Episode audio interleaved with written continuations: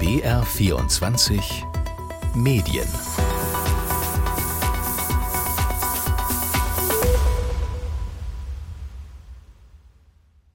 Wir wollen diese Woche auf Krisenkommunikation schauen. Natürlich ist die Causa Aiwanger und die Flugblattaffäre der aktuelle Anlass.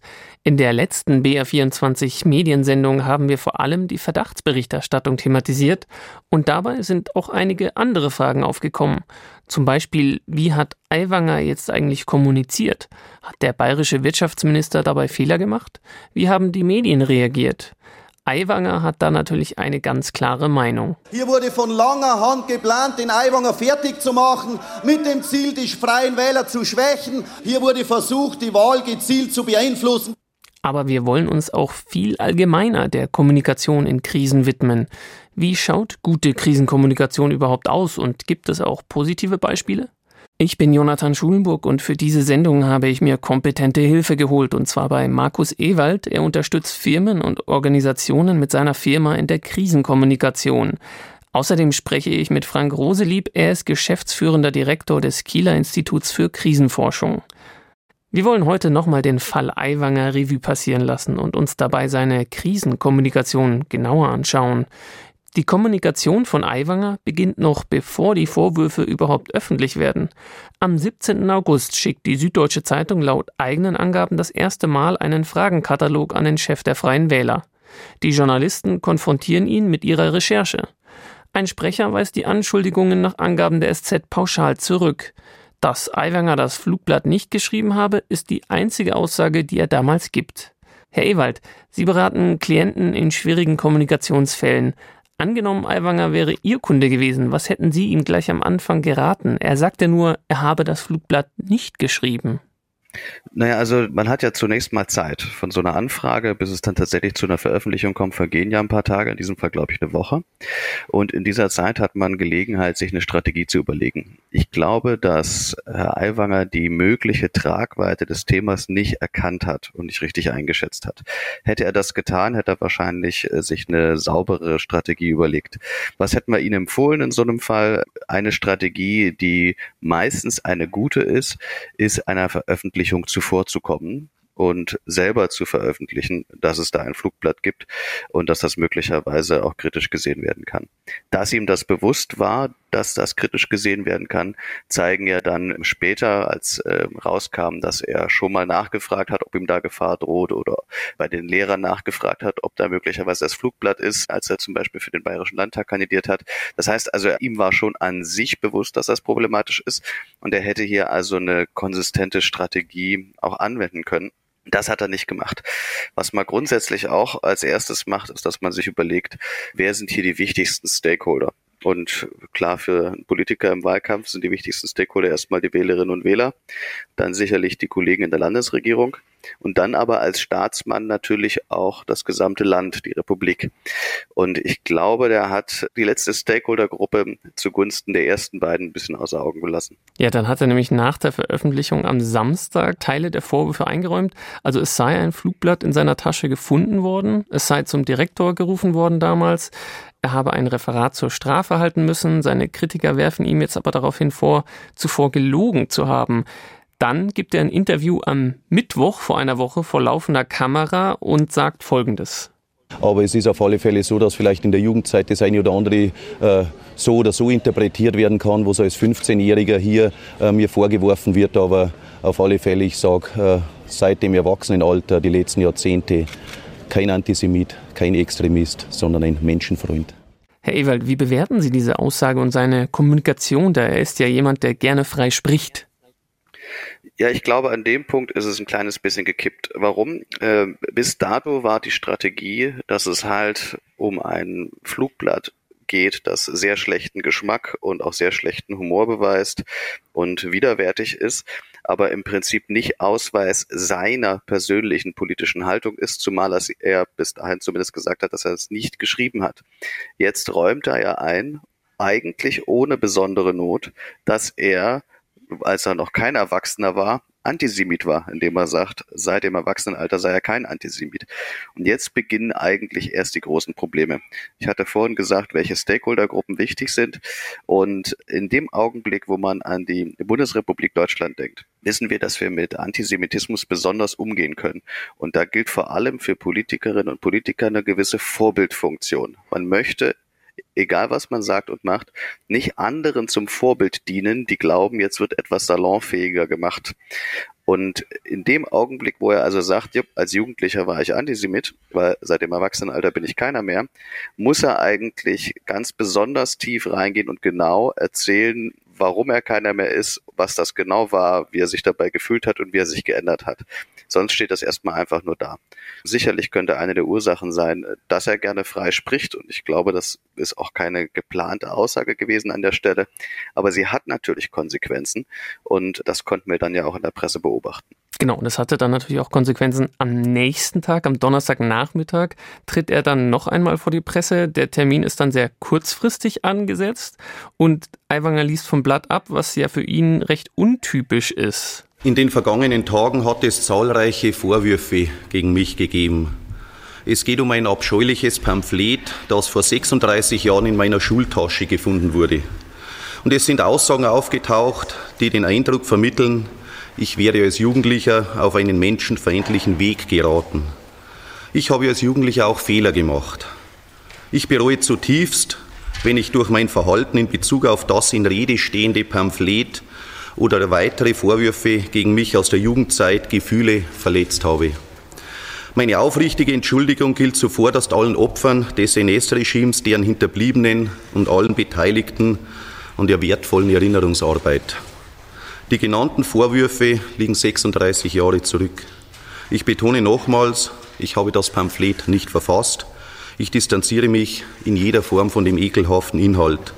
Ich war nie ein Antisemit, ich war nie ein Menschenfeind. Ja, war der Druck zu groß? Ist das jetzt wirklich der Kurswechsel, den Sie auch schon beschrieben haben?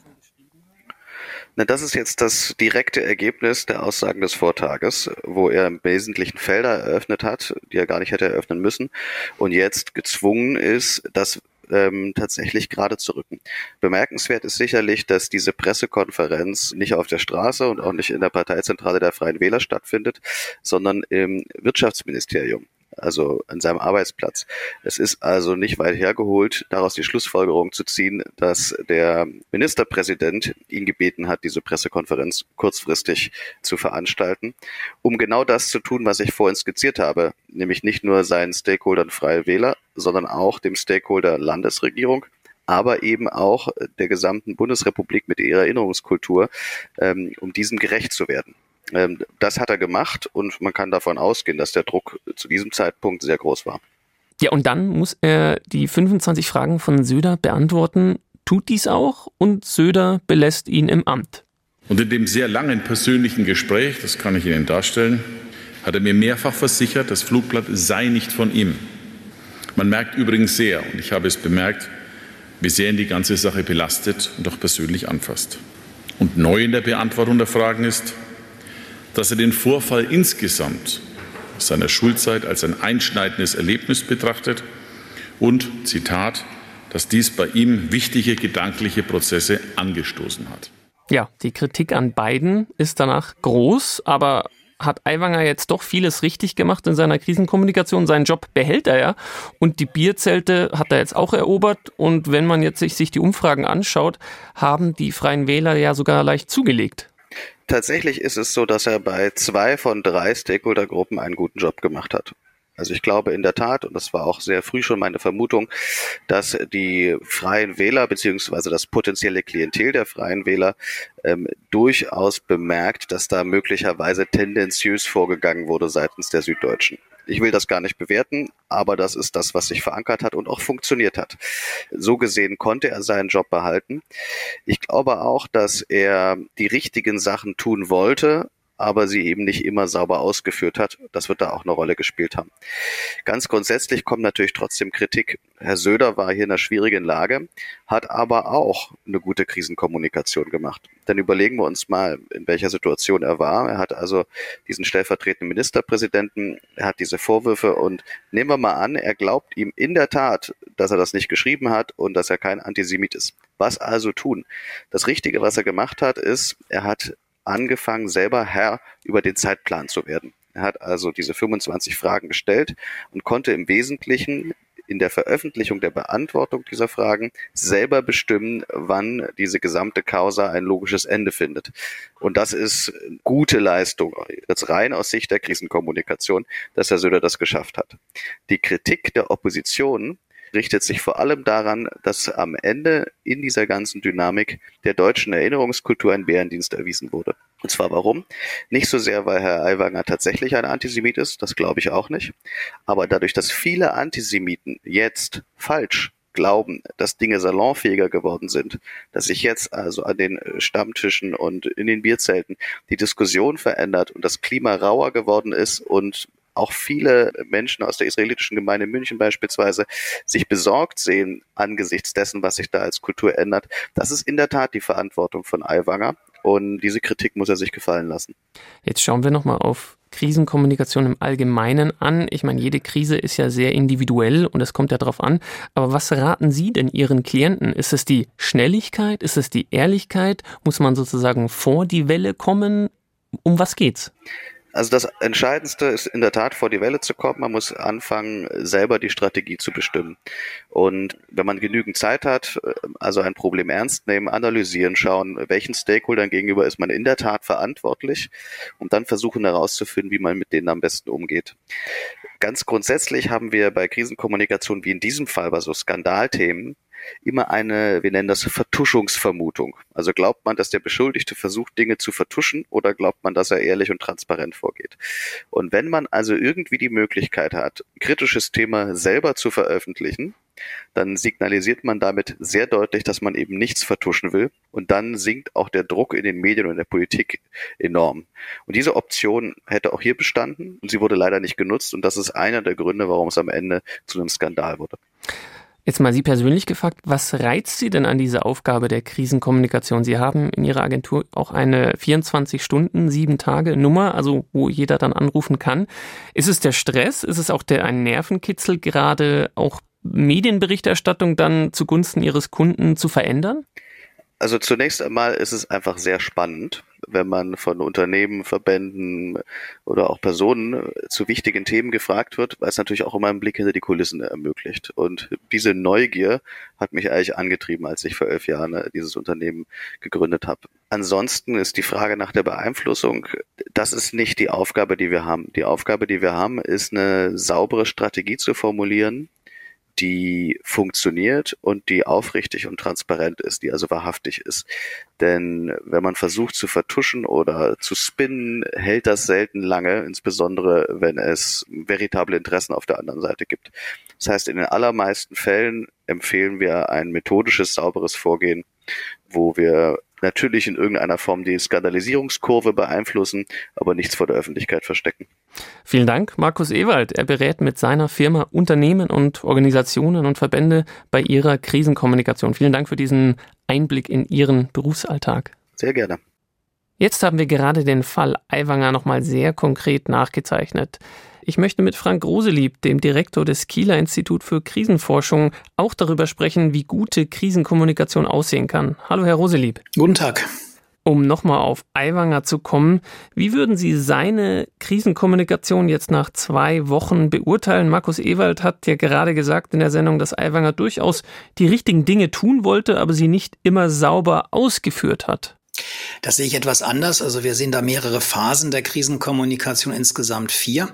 Die erste Phase begann an dem Wochenende, an dem der Fall publik wurde, also 26. 27. August.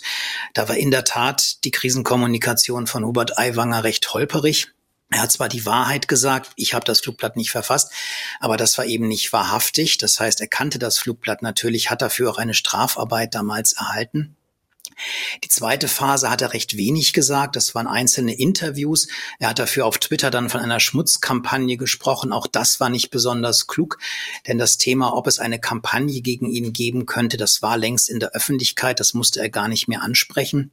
Und zum anderen macht er sich damit so ein bisschen zum Opfer Dritter. Das kann aber beim Thema Antisemitismus in Deutschland zu Recht nicht funktionieren.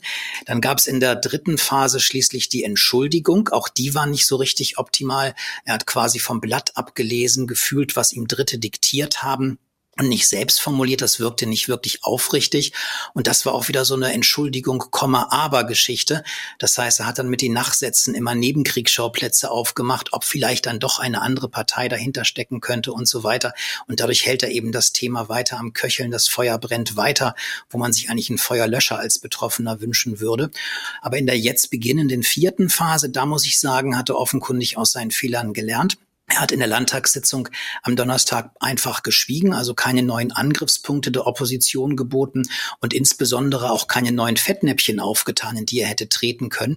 Und damit kann er hoffen, dass sich das Thema langsam totläuft. Die Krisenkommunikation von Aiwanger scheint ja aber bei seinen Anhängern gut anzukommen. Hören wir uns mal an, was die auf einem Volksfest gesagt haben. Das passt jetzt schon, weil was vor 35 Jahren war, als 16- oder 17-Jähriger, das darf man wirklich nicht so aufbauschen. Ich finde schon, dass man den jetzt auf jeden Fall eine Chance geben sollte und dass man das jetzt dann nicht alles so hochspielen sollte. Also war seine Krisenkommunikation jetzt doch recht erfolgreich? Naja, zumindestens bei seinen Anhängern war er das. Wir wissen auch aus der Krisenforschung, dass Fehltritte von Politikern bei den Anhängern der eigenen Partei immer in relativen Maßstäben gemessen werden. Das heißt, die schauen sehr wohl über den Tellerrand zu anderen Parteien. Wie gehen die denn mit den Fehltritten um? Man möchte einfach nicht überreagieren. Und es haben sich auch in den Jahren die Maßstäbe für solche Krisenkommunikationsfälle deutlich verschoben. Um in Bayern zu bleiben, nehmen Sie beispielsweise die plagiierten Doktorarbeiten von Spitzenpolitikern Stellen Sie sich den Fall Gutenberg vor, das war einer der ersten dieser Sorte. Da war im März 2011 der Rücktritt überfällig. Und stellen Sie sich dann vor, Gutenberg wäre kurz danach Ministerpräsident in Bayern geworden oder Landrat in Oberfranken. Das hätte gar nicht funktioniert. Zehn Jahre weiter, Franziska Giffey, Mai 2021 in Berlin. Da war es überhaupt kein Problem, dass sie in Berlin unmittelbar danach zur Wahl antritt und ja auch zumindest vorübergehend regierende Bürgermeisterin wird.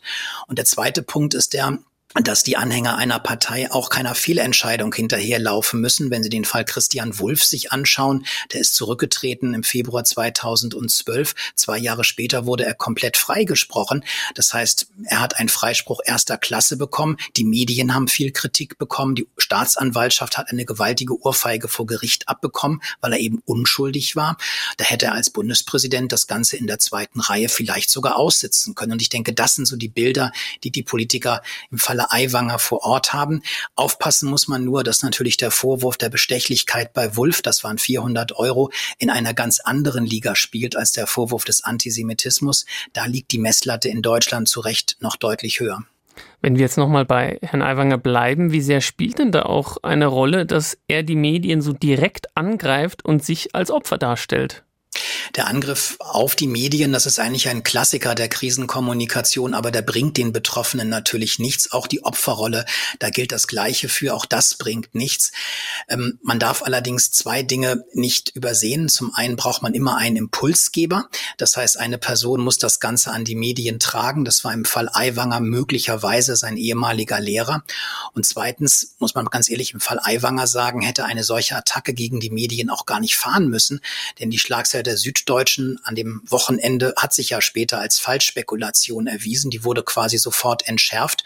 Da hätte er gar nicht groß drauf eingehen müssen. Und der dritte Punkt ist eigentlich, dass Medien immer besser durch Medien kritisiert werden, sozusagen auf Augenhöhe und nicht durch Politiker.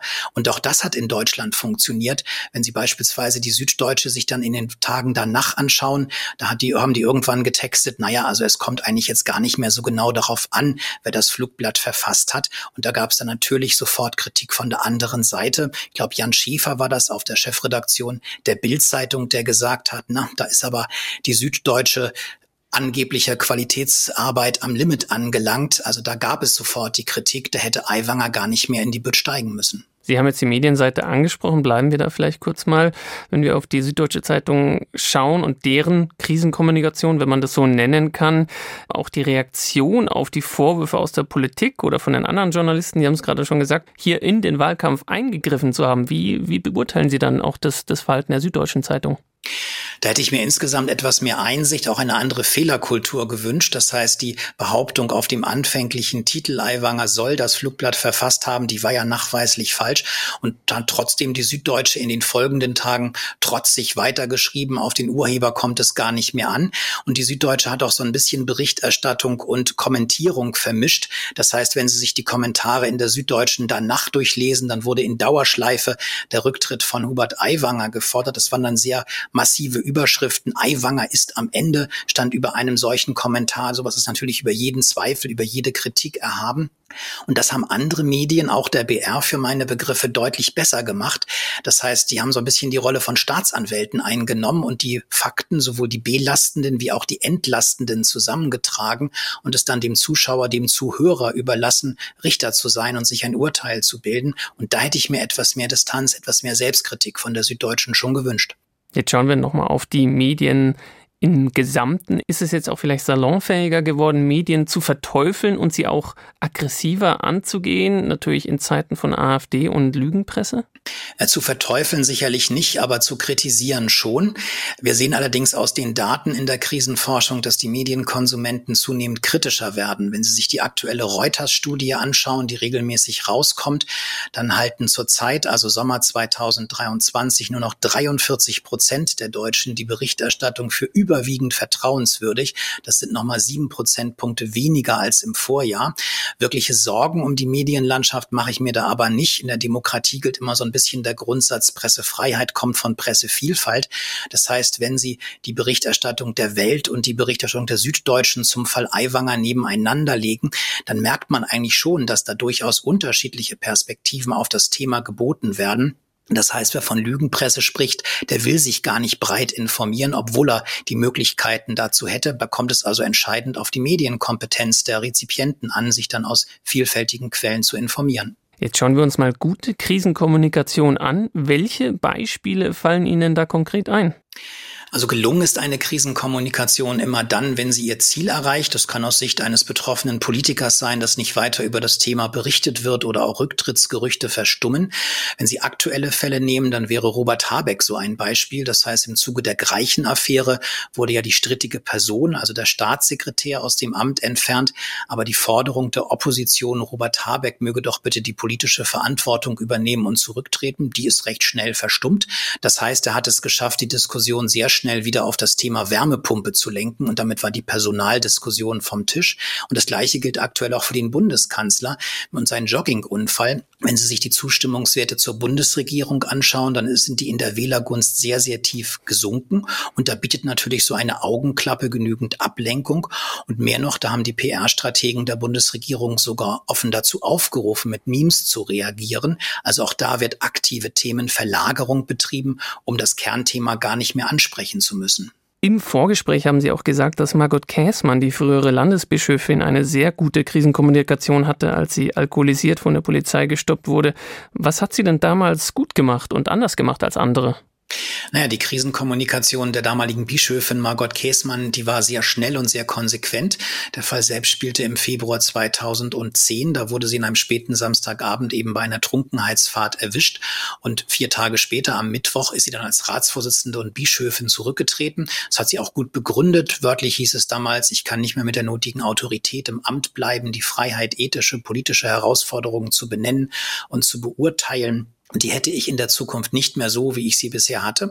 Und dann hat sie auch ein bisschen Abtauchen praktiziert. Und ähnlich wie Gutenberg hat sie eine Auszeit dann in den USA genommen. Das heißt, die ging im August 2010 dann als Gastdozentin an die Universität von Atlanta. Auch das neunmonatige Fahrverbot in Deutschland konnte sie ganz gut umgehen. Dann kam sie im Januar 2011 nach Deutschland zurück Und dann hat sie ihre Karriere eigentlich genauso steil fortgesetzt. Die ist Gastprofessorin der Ruhr-Uni Bochum geworden, EKD-Botschafterin für das Reformationsjahr 2017, Ehrensenatorin der Universität Tübingen. Ihre mediale Präsenz war damit die gleiche. Und wenn man es in der Gesamtschau betrachtet, dann war das, was sie richtig gemacht hat, dass sie sehr schnell, sehr konsequent kommuniziert hat. Damit ist dem Thema so ein bisschen Dynamik genommen worden. Durch den halbjährigen USA-Aufenthalt war sie auch für kritische Nachfragen gar nicht mehr erreichbar. Und danach konnte sie ohne große Altlasten und ohne ein schlechtes Gewissen zu haben, die Bühne, auch die Bühne der Medien, wieder neu betreten. Für Markus Ewald, den wir am Anfang gehört haben, ist es wichtig, nicht zu vertuschen, sondern ehrlich und schnell mit einer klaren Strategie zu reagieren in der Krise. Herr Roselieb, gibt es ein Idealrezept für gute Krisenkommunikation in Ihren Augen? Naja, die beste Krisenkommunikation ist die, die eigentlich gar nicht mehr nötig ist, weil das Problem gelöst wurde, also das operative Krisenmanagement erfolgreich war. Das können Sie beispielsweise bei Unternehmen sehen. Die rufen häufig Produkte selbst dann zurück, wenn der endgültige Beweis für eine Verunreinigung noch gar nicht vorliegt. Auf Politiker übertragen heißt das, ein zügiges Mea culpa hat noch nie wirklich geschadet. Hinzu kommen müssen dann noch Geschwindigkeit, Ehrlichkeit, Transparenz und solche Aspekte. Und ich gehe eigentlich auch im Fall Aiwanger davon aus, dass sich das Ganze im Kern jetzt totgelaufen hat.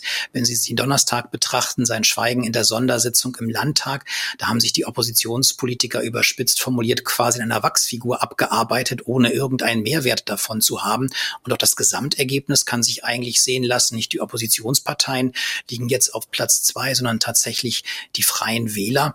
Also neue Enthüllungen sehe ich aktuell auch nicht. Da würde man jetzt sagen, aus die Maus, die Wahl kann beginnen. Danke, Frank Roselieb. Er ist Direktor des Kieler Instituts für Krisenforschung. Vielen Dank für Ihre Einschätzung. Gerne. Ja, und das war es diese Woche mit der Krisenkommunikation in BR24 Medien. Sie haben es gehört, Frank Roselieb meint, der Fall Aiwanger sei totgelaufen und die Wahl kann beginnen. Außerdem nehmen wir mit, es kommt darauf an, vor die Welle zu kommen, nichts zu vertuschen, eine klare Strategie zu haben und transparent zu sein. Die Sendung gibt's auch in der ARD Audiothek. Bis zum nächsten Mal, sagt Jonathan Schulenburg.